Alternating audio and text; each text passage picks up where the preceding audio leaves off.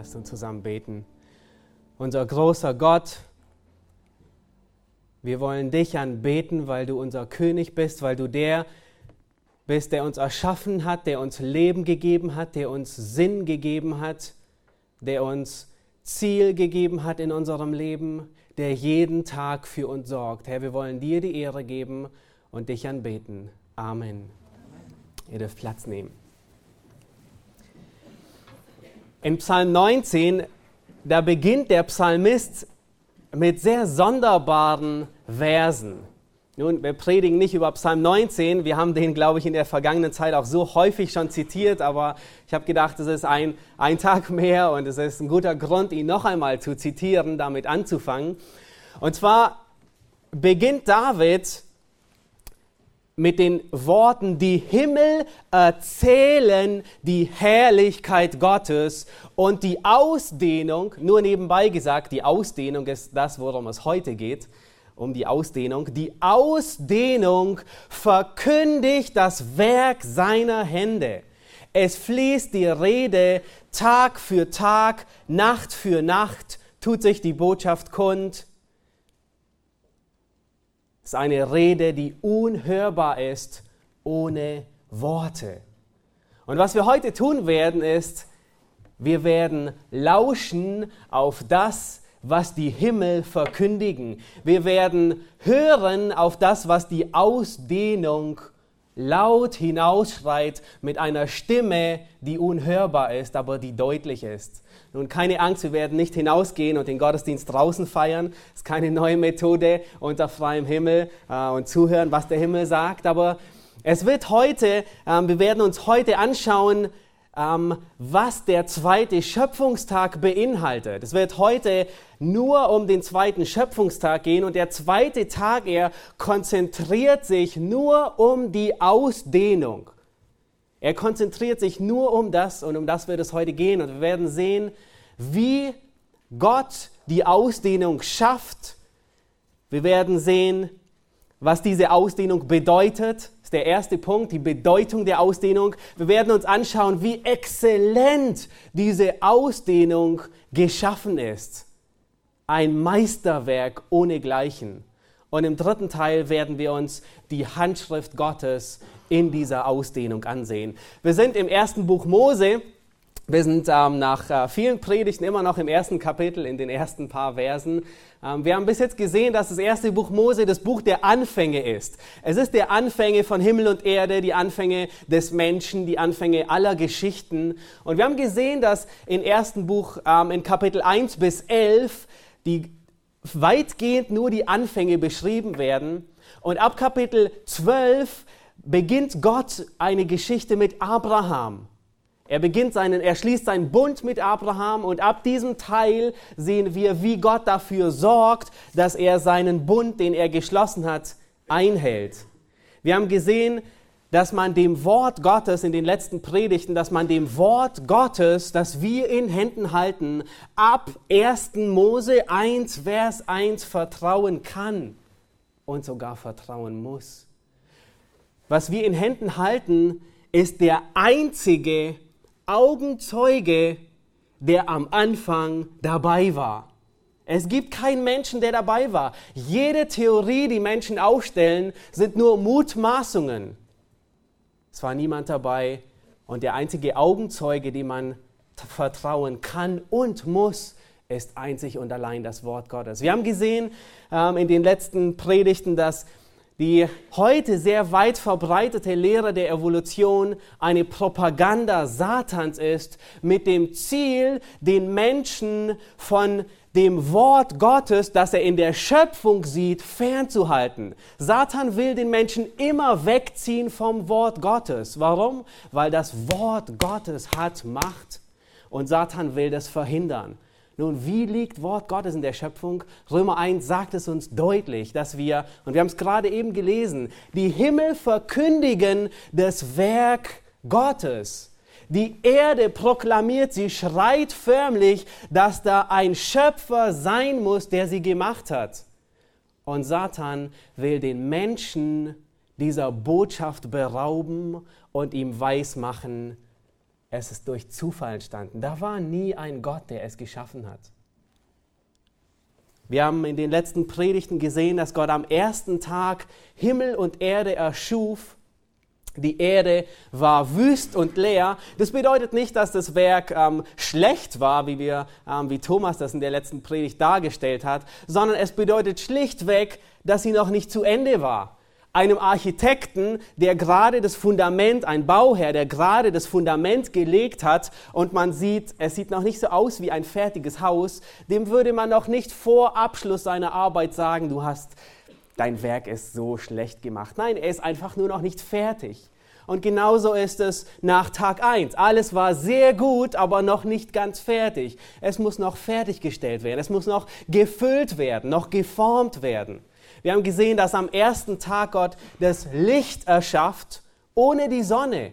Die Sonne wird erst am vierten Tag erschaffen. Und Gott ruft schon durch Tag und Nacht, durch einen Zyklus, den Tag, einen 24-Stunden-Tag ins Dasein. Wir wissen nicht, wie, wer oder was dafür gesorgt hat, dass auf der Erde die Hälfte des Tages Licht war und auf der anderen Hälfte Dunkelheit, obwohl die Sonne gefehlt hat. Aber es war da, Licht war da. Und diejenigen von euch, die im Gemeindeseminar dabei sind, die wissen, dass es tatsächlich möglich ist, dass Licht in einem stockdunklen Raum sein kann.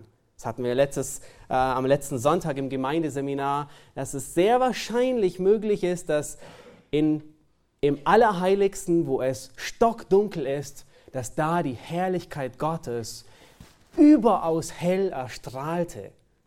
Möglich, auch ohne Licht. Und wir wissen aus Offenbarung, dass die Sonne vergeht und Gott die Lichtquelle sein wird für seine Heiligen. Nun, heute kommen wir zu dem zweiten Tag. Wir werden uns den zweiten Tag unter die Lupe nehmen und wir werden sehen, dass Gott die Erde formt und vorbereitet, dass Leben überhaupt möglich ist auf diesem Erdball, auf diesem Globus.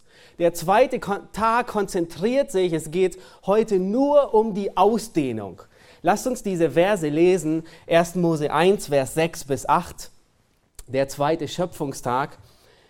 Und Gott sprach, es werde eine Ausdehnung inmitten der Wasser, die bilde eine Scheidung zwischen den Wassern. Und Gott machte die Ausdehnung und schied das Wasser unter der Ausdehnung von dem Wasser über der Ausdehnung und es geschah so. Und Gott nannte die Ausdehnung Himmel. Und es wurde Abend und es wurde Morgen, der zweite Tag am Ende des ersten Tages, da war die ganze Erde noch mit Wasser bedeckt. Und am zweiten Tag trennt Gott das Wasser. Aber er trennt das Wasser in zwei verschiedene Orte. Er trennt das Wasser, er macht eine Ausdehnung um den Erdball herum inmitten der Wasser und er trennt diese Wasser mit den, die Wasser von unten und die Wasser, die nach oben gehen. Und diese Ausdehnung hält die Wasser auseinander. Da sind die Wasser, die unten bleiben und die uns heute eigentlich sehr gut vertraut sind mit ähm, den Meeren, den Ozeanen, äh, die Flüsse und Bäche. Und dann sind die Wasser oberhalb dieser Ausdehnung. Wir werden nachher sehen, was das ist. Und Gott trennt die und am Ende dieses Tages ist die Erde immer noch bedeckt mit Wasser. Sie ist immer noch ganz umgeben von Wasser. Wasser drumherum. Ähm, die Trennung zwischen Erde und Meer, zwischen Ozean und Festland, die geschieht erst am morgigen Tag, am nächsten, am dritten Tag. Und alles, worum es hier an diesem zweiten Tag geht, ist nur diese Ausdehnung. Das Wort kommt fünfmal vor in drei Versen und bis auf das letzte Mal immer in Zusammenhang mit einer Scheidung. Diese Ausdehnung, sie scheidet, sie trennt etwas. Nun, vielleicht denkst du und du sitzt in deinem Stuhl und denkst, und dafür eine ganze Stunde lang predigen, nur nicht mehr eine ganze Stunde lang. Ich habe auch erst gedacht, oh Mann, was soll man darüber so viel predigen? Und dann fing ich an und habe den, den, den dritten Schöpfungstag auch schon dazu genommen. Und ähm, äh, vor ein paar Tagen stellte ich fest, nein, die Ausdehnung, die ist wirklich so gewaltig, ähm, dass ich äh, doch nur einen Tag ähm, heute ähm, mich auf einen Tag beschränke. Nun, was ist diese Ausdehnung, die Gott schafft? Lasst uns beobachten, was es ist. Und wir beobachten, dass diese Ausdehnung zunächst noch gar nicht existiert. Sie ist nicht da. Gott schafft sie erst. Er spricht sie ins Dasein. Gott sprach, es werde eine Ausdehnung. Und diese Ausdehnung, die entsteht mitten im Wasser. Das heißt, mitten in dem Wasser, das die Erde bedeckte, entsteht diese Ausdehnung.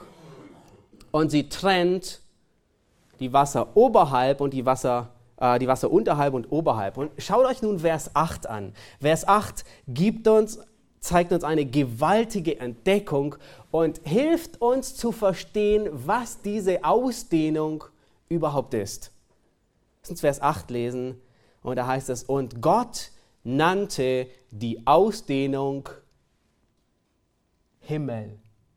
Die Ausdehnung ist der Himmel. Gott schafft hier das, was wir als Himmel bezeichnen. Das hebräische Wort für Ausdehnung, das ist ähm, Rakia und es kommt nur 17 Mal vor. Es, es bedeutet eine Feste, ähm, so übersetzt Luther das. Die Elberfelder sagt, er übersetzt es mit einer Wölbung. Manchmal hört man auch den Begriff Firmament, den man noch kennt, aber selbst wahrscheinlich nie verwendet hat. Und die Schlachter, die übersetzt hier, und ich denke sehr zutreffend, mit einer Ausdehnung. Da ist etwas, was gedehnt wurde, etwas auseinandergezogen wurde. Und ähm, diese später, wenn ihr Kapitel 1, Vers 20 lest, in Vers 20 des ersten Kapitels, da sehen wir, dass in dieser Ausdehnung Vögel umherfliegen. In dieser Ausdehnung, die Gott schafft, fliegen Vögel umher. Das heißt, es ist unsere Erdatmosphäre, die Gott hier schafft. Später in Vers 14 sehen wir, dass ähm, das Wort, dieses Wort Ausdehnung nicht nur für unsere Erdatmosphäre gebraucht wird, sondern auch für den Weltraum. Weil es wird, es heißt in Vers ähm, 14 bis 17, dass Gott die Sonne, den Mond und die Sterne in diese Ausdehnung setzt.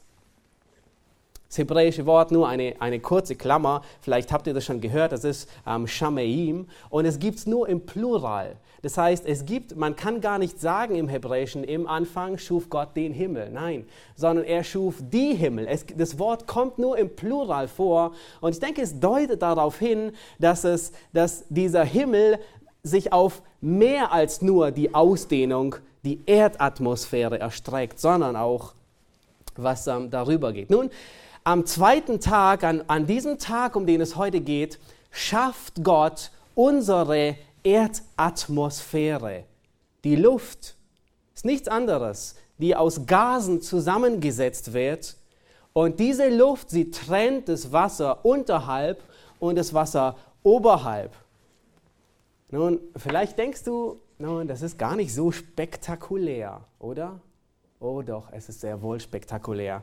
Ich glaube, du hast dir noch nie wirklich Gedanken über die Atmosphäre gemacht, in der du lebst. Unsere Erdatmosphäre ist von Gott geplant, sie ist von Gott erschaffen. Sie erst ermöglicht, dass Leben auf Erden funktioniert. Bei jedem Atemzug, den du tust, jede Sekunde deines Lebens bist du auf diese schützende Erdatmosphäre angewiesen.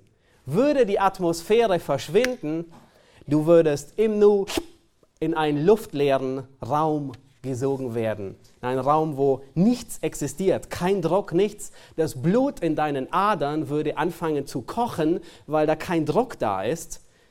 Nach wenigen Sekunden wirst du bewusstlos und spätestens nach zwei bis drei Minuten bist du mausetot. Und selbst falls du das überleben solltest, was nicht der Wahrheit entspricht, ähm, würde, dich, würde dich das UV-Licht der Sonne und die Röntgenstrahle in kürzester Zeit umbringen.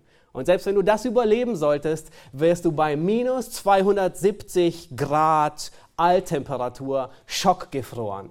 Also es gibt kein Leben außerhalb dieser Erdatmosphäre. Danke Gott, dass es diese Erdatmosphäre gibt.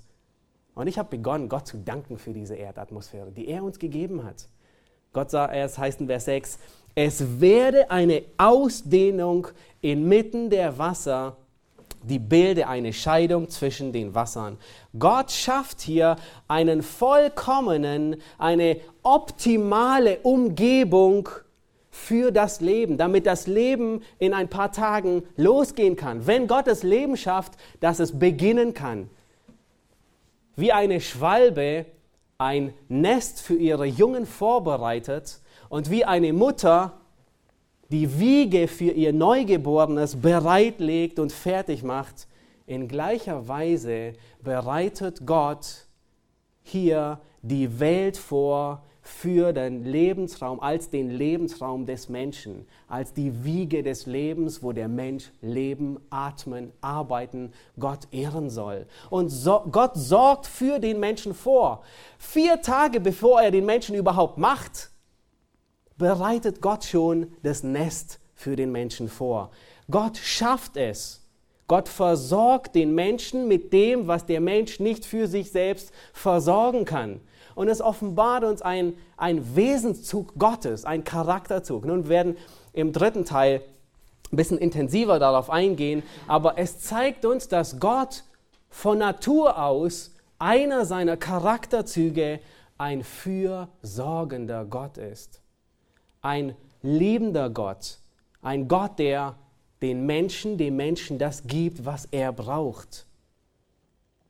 Nun, wir gehen über und sehen uns, wie exzellent Gott diese Atmosphäre geschaffen hat. Die Atmosphäre, sie strotzt vor Intelligenz und vor Exzellenz. Sie ist unglaublich genial von Gott erschaffen.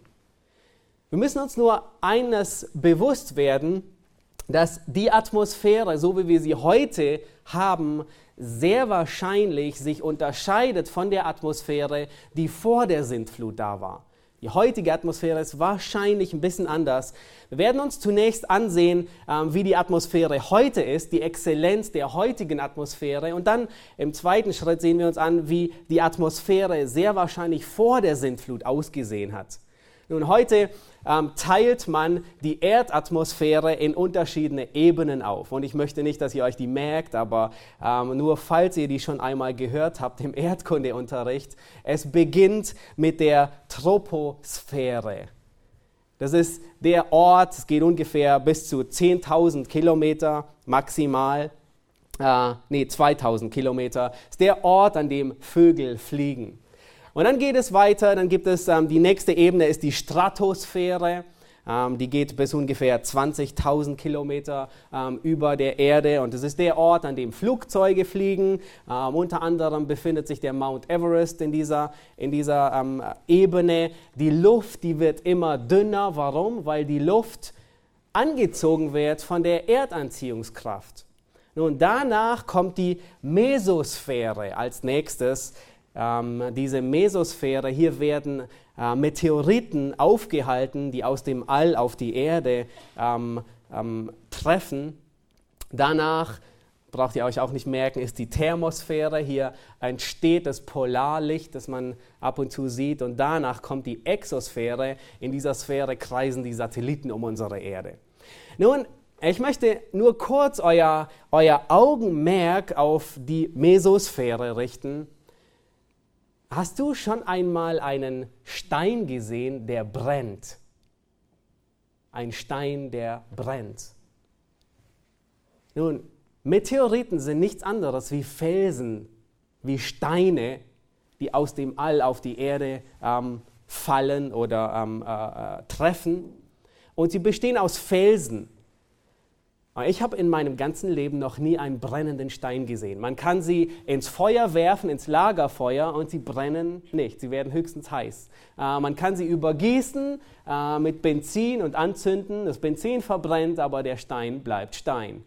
Kein Stein, ich habe noch nie einen Stein brennen gesehen. Und nun stell dir vor, dass Steine, die auf unsere Erdatmosphäre treffen, auf Gas, auf Luft, so wie hier, brennen auf einmal, sie verbrennen. Das ist ein Mechanismus, den Gott eingerichtet hat, ein Schutz vor dem, was im All auf uns zufliegt. Gott schützt die Erde, das Leben vor Meteoriten. Und stell dir einen Moment lang vor, dass so ein Tennisball großer Meteorit ungebremst äh, mit einer Geschwindigkeit von 260.000 Kilometer auf dein Dach eintrifft. Nun, er würde durch Dach hindurchgehen, er würde durch die Decke hindurchgehen, er würde durch dich hindurchgehen und wahrscheinlich Meter tief im Erdboden drinstecken. Nur im Vergleich, eine Gewehrkugel, die schafft es gerade mal auf 4000 km/h im Vergleich zu einem Meteoriten, der mit 260.000 fliegt. Danke Gott, dass es die Erdatmosphäre gibt, die er geschaffen hat, um uns zu schützen. Jedes Jahr treffen 20.000 dieser Meteoriten auf die Erde ein und von den kleineren trifft kein einziger, schlägt kein einziger auf dem Erdboden ein. Bist du nicht froh, dass Gott es eingerichtet hat, um dich zu schützen, deine Kinder zu schützen, dein Auto, dein Haus, das nicht durchlöchert wird?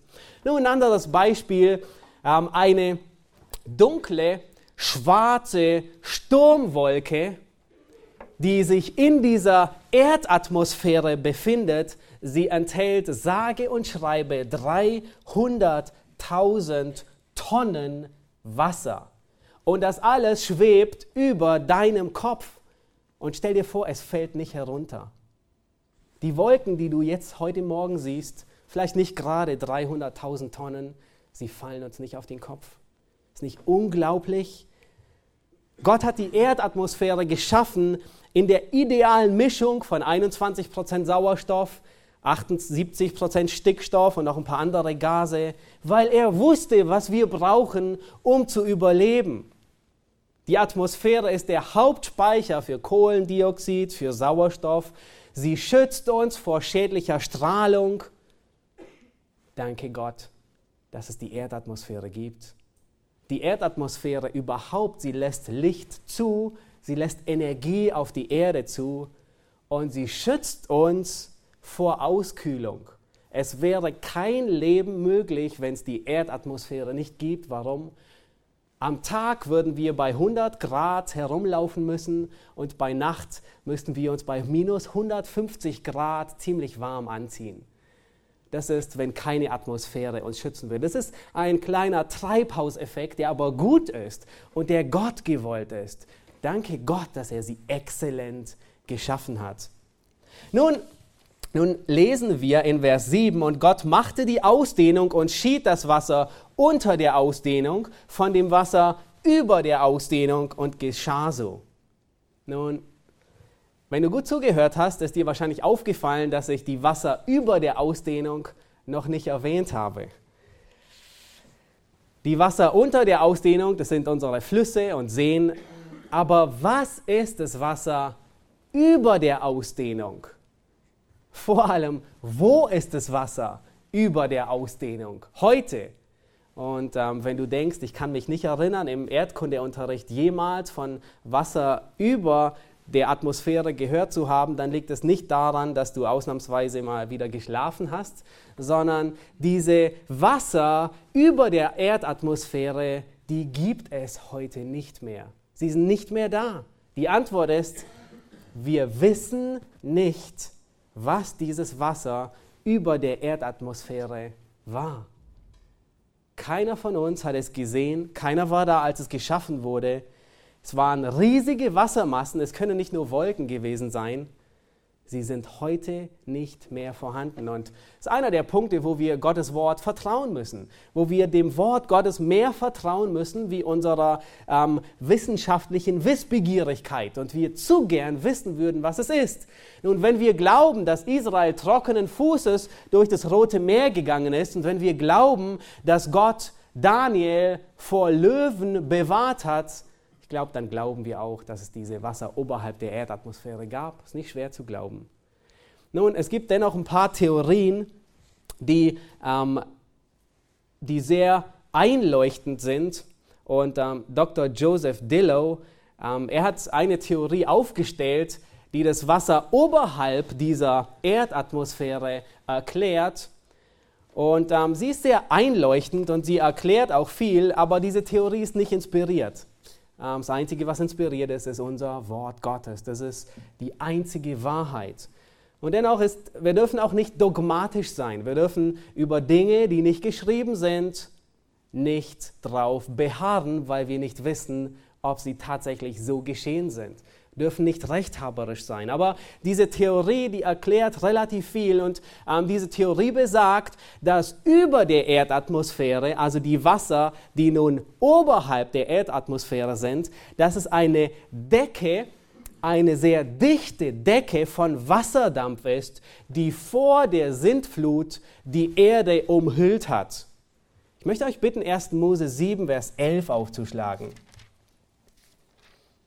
Hier werden diese Wassermassen, die oben sind,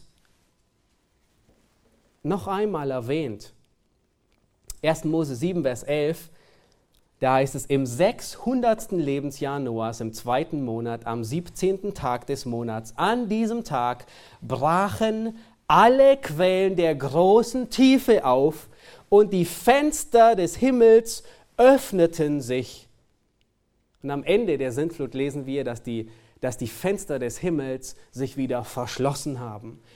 Sehr wahrscheinlich waren diese Fenster des Himmels diese dichte Wasserdampfhülle, die die Erde umgab.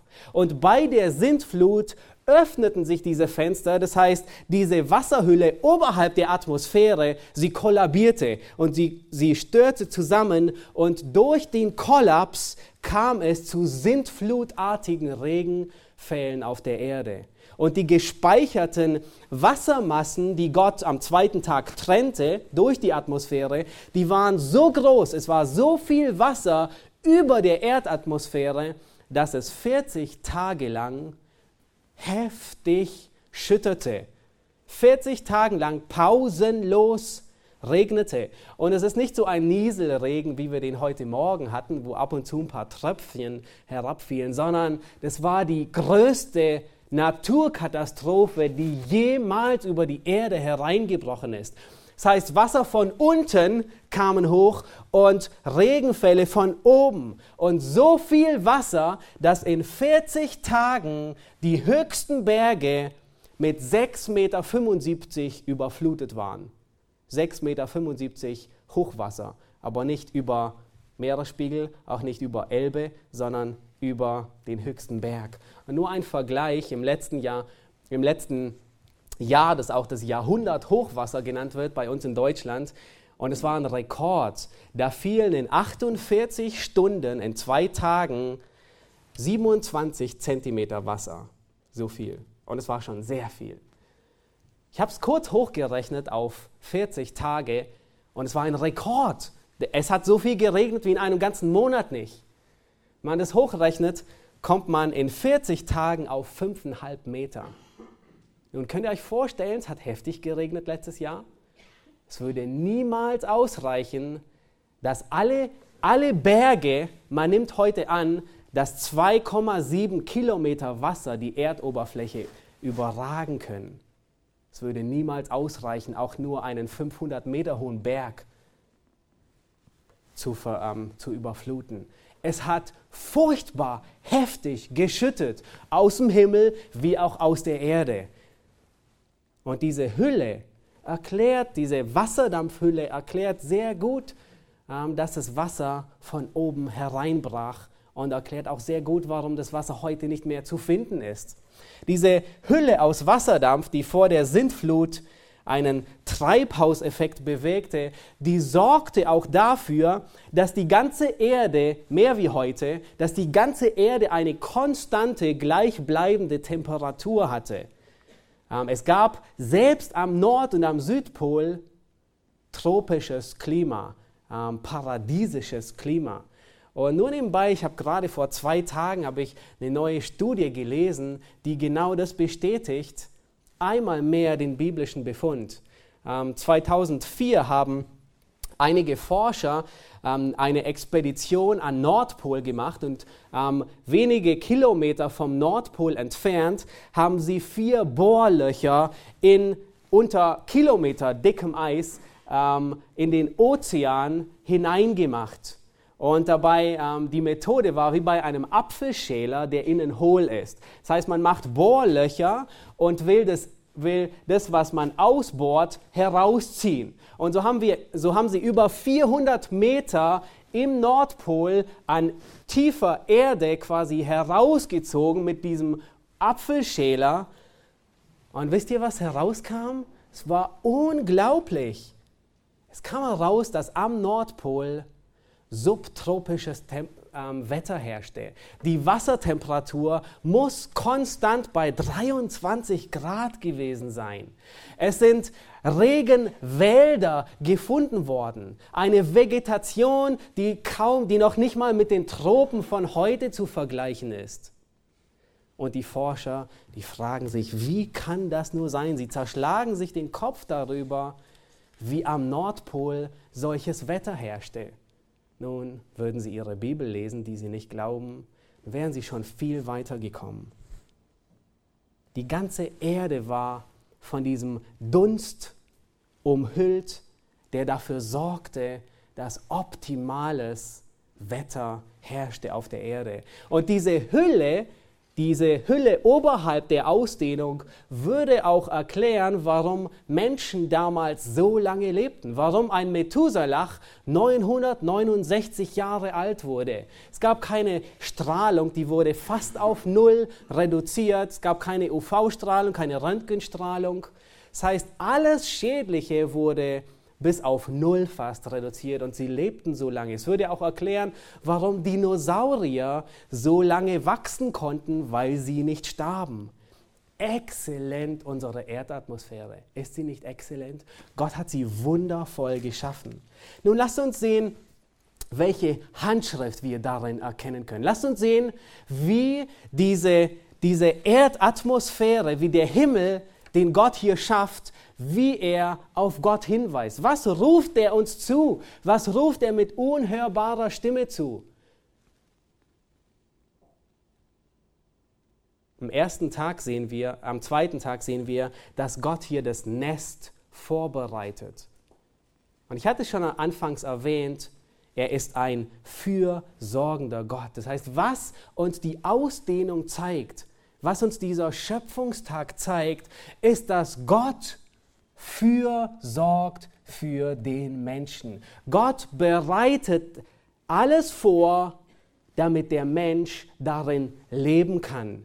Gott sorgt und versorgt den Menschen. Aber nicht nur im physischen Bereich, nicht nur im, im materiellen wie am zweiten Schöpfungstag. Das heißt, er sorgt für Luft, er sorgt für den, die optimale Sauerstoffkonzentration, er sorgt für einen guten Luftdruck, dass die Lungen auch gut atmen können. Nein, sondern wir wissen aus, dem gesamten, aus der gesamten Schrift, dass Gott nicht nur für das leibliche Wohl sorgt, sondern sehr viel mehr für das Geistliche, für den geistlichen Bereich. In Epheser 1, Vers 4, da lesen wir, dass Gott uns auserwählt hat vor Grundlegung der Welt, dass wir heilig und tadellos sein sollen. Das heißt, im geistlichen Bereich hat Gott nicht nur vier Tage bevor er den Menschen geschaffen hat, vorgesorgt. Im geistlichen Bereich hat Gott vorgesorgt, noch bevor er überhaupt die Erde erschaffen hat, sorgte Gott vor und plante das geistliche Wohl des Menschen. Und das macht deutlich, dass Gott das geistliche Wohl wesentlich wichtiger ist wie das physische Wohl. Der leibliche Teil, der wird verwesen, er wird zu Erde werden. Der geistliche Teil wird ewig leben. Was für ein Gott ist es, der so sehr vorsorgt. Wir sehen hier in der Schöpfung für das leibliche Wohl, damit der Mensch leben kann. Und er sorgt für das geistliche Wohl, dass wir Errettung haben. In Epheser 1, Vers 3, da lesen wir, dass Gott uns gesegnet hat mit jedem geistlichen Segen. Das heißt, alles, was wir nötig haben, hat Gott uns gegeben. Im 2. Petrus 1, Vers 3 sagt es Petrus, seine göttliche Kraft hat uns alles geschenkt, was zum Leben und zum Wandel in Gottesfurcht dient. Gott versorgt den Menschen, wozu der Mensch unfähig ist, für sich selber zu sorgen. Und ich denke, eine der Eigenschaften Gottes, die am meisten hinterfragt wird, die am meisten missachtet wird, ist die Liebe Gottes, selbst unter Gläubigen. Und vielleicht denkst du bei dir selbst, nein, nein, nein, nein, nein. Ich weiß, dass Gott Liebe ist. Ich weiß, wahrscheinlich ist dir gerade Johannes 3, Vers 16 schon über die Zunge gelaufen und du wolltest zitieren, Gott ist Liebe. So sehr hat Gott uns geliebt. Vielleicht sagst du sogar, ich kann Johannes 3, Vers 16 in vier Übersetzungen zitieren, auswendig. Ich weiß doch, dass Gott Liebe ist. Aber beschleicht dich manchmal das Gefühl der Angst, wenn du an deine Zukunft denkst? Beschleicht dich manchmal Angst, wenn du denkst, was wird noch kommen? Was wird das Leben noch bringen? Was lässt Gott in deinem Leben noch zu? Was wird er in dein Leben hineinbringen und was wird er in das Leben deiner, deiner Lieben um dich herum hineinbringen? Hast du schon mal hat dich schon mal dieses Angstgefühl beschlichen, dass du denkst, was ist, wenn Gott das in meinem Leben zulässt? Und du fürchtest Gott. Das ist Misstrauen gegenüber der Liebe Gottes. Das ist Misstrauen gegenüber seinem Wesen.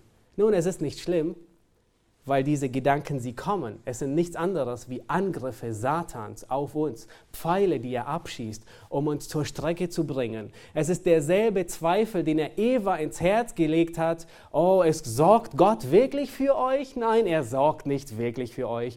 Du musst es selbst in die Hand nehmen und für dich sorgen. Es ist nicht schlimm, dass diese Gedanken kommen, aber schlimm ist, wie du darauf reagierst. Die Gedanken werden kommen. Aber die Frage ist, wie wirst du mit diesen Gedanken umgehen? Die Art und Weise, wie du darauf reagierst, entscheidet, ob es Satan gelingt, dich zur Strecke zu bringen oder nicht. Nein, Gott hat uns seine Liebe bewiesen und wir müssen es uns immer wieder in Erinnerung rufen. Wir müssen es uns immer wieder sagen. Gott hat seine Liebe so sehr bewiesen, dass er mit unseren Sünden mehr Mühe hatte wie mit der Erschaffung von Himmel und Erde. Die Erschaffung von Himmel und Erde hat ihn sechs Tage gekostet. Wisst ihr, was ihn unsere Errettung gekostet hat? Tausende von Jahren, in denen er geduldig war, Tausende von Jahren, in denen er plante und Schritt für Schritt die Erlösung bewegte. Und zuletzt hat es ihn alles gekostet, was er hatte, seinen eigenen Sohn. Die Errettung, der geistliche Bereich, für den Gott vorsorgt, war viel kostbarer wie die Erdatmosphäre, die Gott geschaffen hat, damit wir darin leben können. Wenn wir einem Milliardären einen Gefallen tun, angenommen, ähm, du kennst einen sehr wohlhabenden Mann und du mähst ihm den Rasen, Du tust ihm einen kleinen Gefallen und er gibt dir dafür 50 Euro, dann gibt er dir aus seinem Reichtum.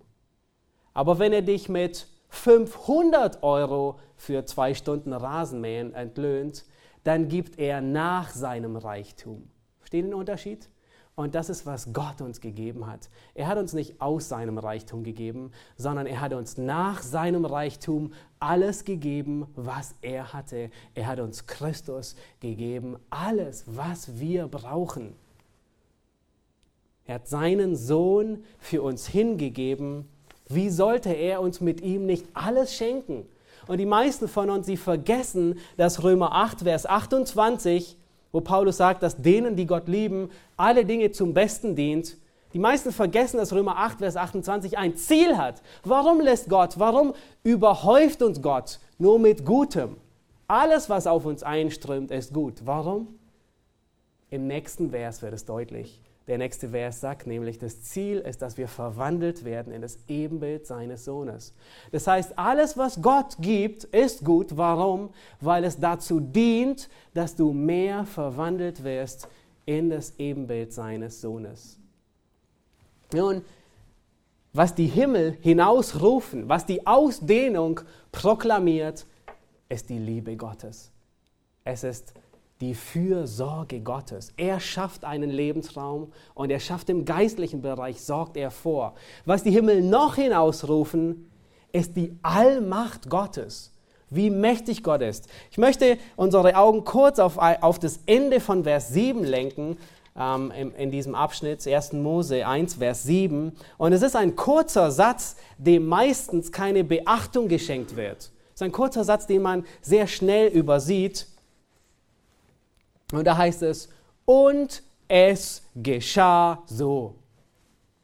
Oh, was sagt der Satz aus? Und es geschah so. Warum steht dieser Satz hier drin? Nun, dieser Satz steht hier drin, weil er genau das aussagt. Er sagt, das, was Gott sprach, wurde und es geschah so. Das heißt, er sprach und es geschah. Er gebot und es stand da. Dieser Vers zeigt auf, dass alles ganz genau so geschehen ist, wie Gott es ins Dasein gerufen hat. Und dies bringt uns die gewaltige, die atemberaubende Macht Gottes zum Vorschein. Stell dir vor, Gott spricht nur und all das, was wir gesehen haben über die Atmosphäre, eine Ausdehnung kilometerweit, die uns schützt vor Meteoriten, der Sauerstoffgehalt, der Luftdruck, ähm, die, die Schutzhülle, dass es nicht zu sehr abkühlt. All das geschah, weil Gott sprach, es werde eine Ausdehnung. Das zeigt uns, wie mächtig Gott ist. Er spricht und er steht da. Und der dritte Aspekt, der so deutlich wird, ist die Weisheit Gottes, die unergründlich ist. Ein Gott, der sich all dies ausgedacht hat. Ein Gott, der die Atmosphäre geschaffen hat, die so komplex ist, die niemals ausfällt, die perfekt harmoniert mit all den anderen Kreisläufen, die es sonst noch auf der Erde gibt. Ein, eine Erdatmosphäre, die uns schützt vor Meteoriten, vor UV-Strahlung, die für die Temperatur sorgt, die wir brauchen. Eine Erdatmosphäre, die uns genügend Sauerstoff gibt zum, zum Atmen, den, den optimalen Druck gibt. Ein Gott, der sich das ausgedacht hat der ist unergründlich in seiner Weisheit. Sie ist unausforschlich, wie wir es in einem Lied vorhin gesungen hatten. Wir sollten Gott vertrauen, genauso wie Gott die perfekte Mischung der Gase kennt, die wir brauchen zum Atmen, genauso gut kennt er die Mischung der Erziehung, die wir benötigen, um in das Ebenbild Gottes verwandelt zu werden. Die meisten göttlichen Charaktereigenschaften, die können nur durch Widerstand entwickelt werden. Es ist wie beim Muskeltraining. Nur wo Widerstand ist, wo es manchmal schmerzt und wehtut, da wird Muskeln, werden Muskeln aufgebaut. Und als Gläubige werden wir aufgefordert, Gott zu vertrauen. Er weiß nicht nur, was wir benötigen, sondern er weiß, wann wir es benötigen und er weiß, wie er es uns am besten gibt. Und wir neigen dazu, besser zu wissen, besser wissen zu wollen wie Gott. Wir neigen wie Eva dazu, ähm, dem der Satan ähm, Zweifel ins Herz gegeben hat und sagte, oh nein, ich werde mein Leben in meine Hand nehmen. Ich weiß besser, was für mein Leben ist. Ich werde das tun, was ich für besser achte. Das ist Autonomie, das ist losgelöst sein von Gott, das ist Rebellion gegen Gott, das ist das Gegenteil von Gehorsam, das Gegenteil von Unterordnung. Wir sollten Gott vertrauen. Nun, was sollte unsere Antwort sein? Unsere Antwort darauf sein, dass Gott Himmel und Erde geschaffen hat, dass Himmel und dass die Himmel die Herrlichkeit Gottes erzählen. Ich möchte kurz eure Augen auf einen Psalm richten. Ich werde ihn wegen der Zeit nicht mehr ganz vorlesen, aber es ist ein außergewöhnlicher Psalm, Psalm 148. Und dieser Psalm ergibt uns eine Antwort, was unsere Reaktion sein soll. Eine Antwort, wie wir darauf reagieren, was Gott uns, wie Gott uns geschaffen hat. Psalm 48, beginnt damit und er sagt, lobet im Himmel den Herrn. Halleluja. Und nun beschreibt er alle Dinge, die im Himmel den Herrn loben sollen. Und er sagt, lobet ihn in der Höhe, lobt ihn alle seine Engel, lobt ihn all sein Heer, die Sonne, der Mond, lobt ihn alle leuchtenden Sterne, ihr Himmel aller Himmel, ihr Wasser über dem Himmel, das heißt die Ausdehnung, die wir heute hatten, all das soll Gott loben. Und dann in Vers 7 schwenkt er seinen Blick auf die Erde und sagt, lobet den Herrn auf Erden. Und nun sagt er, wer auf Erden ihn alles loben soll ihr großen Fische und alle Tiefen des Meeres, das heißt selbst die, selbst die Täler in den Ozeanen, Feuer, Hagel, Schnee, Nebel, Sturm, Berge, Hügel, fruchtbare Bäume, Zedern, ihr Tiere, alles Vieh, Gewürm, Vögel, ihr Könige, alle Völker, Fürsten, alle Richter auf Erden, Jünglinge, Jungfrauen, Alte mit Jungen. Was bleibt da aus? Nichts bleibt da aus. Und er sagt, die sollen loben den Namen des Herrn, denn sein Name ist hoch, seine Herrlichkeit reicht so weit Himmel und Erde ist. Was ist die Aufgabe der Schöpfung nach diesem Psalm?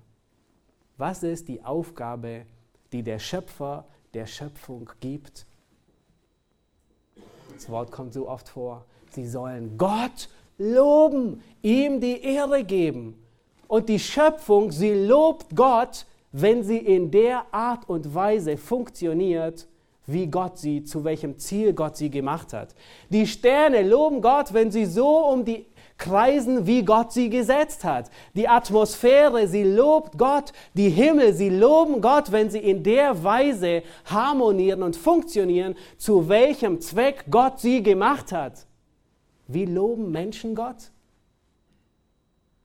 Wenn sie in der Art und Weise funktionieren, zu welchem Zweck Gott sie gemacht hat. Wenn sie der Adam sind, der Gott, wie Gott ihn haben wollte. Wenn sie verwandelt sind im Ebenbild Gottes. Im Alten und Neuen Testament finden wir immer wieder diese Anspielung auf den Gott, und es wird immer dieser Titel gebraucht, der Himmel und Erde gemacht hat. Und es ist fast immer mit einer Anwendung verknüpft. Ähm, wenn jemand darauf anspielt, auf den Gott der Himmel und Erde, und es werden immer diese zwei Titel gebraucht, Himmel und Erde und das Meer manchmal, dann wird es meistens verknüpft mit einer Anwendung. Und Psalm 121, 1 sagt zum Beispiel, meine Hilfe kommt von dem Herrn, der Himmel und Erde gemacht hat. Jeremia 32, 17, Ach Herr, Herr, siehe, du hast die Himmel und die Erde gemacht durch deine Kraft. Dann sagt er, fügt er hinzu, kein Ding ist dir unmöglich. Das ist die Anwendung, was gelernt wird. Jeremia 51, 15 ist eine großartige Stelle.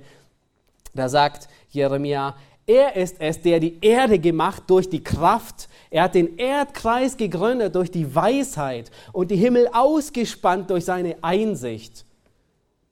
Und Vers 17 ist die Anwendung davon und es steht tatsächlich so da. Er sagt, dumm steht da jeder Mensch ohne Erkenntnis, beschämt jeder Goldschmied wegen, der, wegen des Götterbildes denn Lüge sind seine gegossenen Bilder. Leben haben sie nicht. Was ist die Anwendung davon? Es gibt nur einen Gott, der alles erschaffen hat. In Apostelgeschichte sehen wir dasselbe, als Paulus auf dem Areopag sagt, der Gott, der die Himmel gemacht hat und alles, was darin ist, der Herr des Himmels und der Erde, was ist die Anwendung? Was sagt er? Er wohnt nicht in Tempeln, die mit Händen gemacht sind. Offenbarung 14, Vers 7, da wird uns mehrmals befohlen, was wir tun sollen, aufgrund dessen, dass es Gott gibt, der Himmel und Erde gemacht hat. Und da heißt es, fürchtet Gott und gebt ihm die Ehre. Was soll die Schöpfung tun?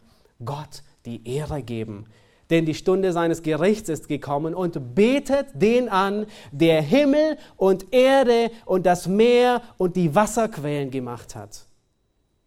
Und eine, und das ist fast meine Lieblingsstelle, in Apostelgeschichte 4, Vers 23 und 24, das ist die Geschichte, als ähm, Petrus und Johannes, als sie ähm, den Mann im Tempel, ähm, der an der Tür zum Tempel heilen, sie machen äh, einen Lahmen gesund und sie werden ähm, gefangen genommen, sie werden vor einen Hohen Rat gebracht und es wird ihnen verboten, weiter zu evangelisieren. Es wird ihnen verboten, das Evangelium zu verkündigen. Die einzige Botschaft, die nur Hoffnung geben kann. Und dann kommen sie raus und sie werden sogar beschworen. Es wird, es wird in sie eingedrungen, dass sie das nicht tun. Und sie kommen heraus und sie gehen zu der Gemeinde und dann heißt es, als sie aber entlassen waren, kamen sie zu den Iren und verkündeten alles, was die hohen Priester und die Ältesten zu ihnen gesagt haben. Und dann beten sie. Und wisst ihr, was sie sagen? Sie aber, als sie es hörten, erhoben einmütig ihre Stimme zu Gott und sprachen, Herrscher, du bist es, der Himmel und Erde und das Meer gemacht hat und alles, was darinnen ist, der du durch den Heiligen Geist und, des, äh, und den Mund unseres Vaters, Knechtes David, gesagt hast und so weiter. Und dann werden Psalmen zitiert und dann heißt es, und dann kommen sie zu der Bitte, Vers 29. Und nun, Herr, sieh an ihre Drohungen und gib deinen Knechten dein Wort mit aller Freimütigkeit zu reden. Und als sie gebetet hatten, bewegte die Städte, wo sie versammelt waren. Und sie wurden mit dem Heiligen Geist erfüllt und redeten das Wort Gottes mit Freimütigkeit. Wozu dient dieses Wissen, dass unser Gott Himmel und Erde gemacht hat? Wir finden darin Trost. Wir finden darin Ermutigung. Es gibt uns Kraft, es gibt uns Vertrauen in Gott, dass er mächtig genug ist, sein Werk voranzutreiben, dass er weise genug ist, alle Dinge zu lenken nach seinem Plan und dass er voller Liebe ist und nur das Gute seiner Kinder beabsichtigt. Das ist, was die Himmelsausdehnung uns proklamiert. Gott ist unendlich mächtig. Er ist unendlich weise und er ist unendlich liebevoll. Lasst uns aufstehen und Gott die Ehre geben.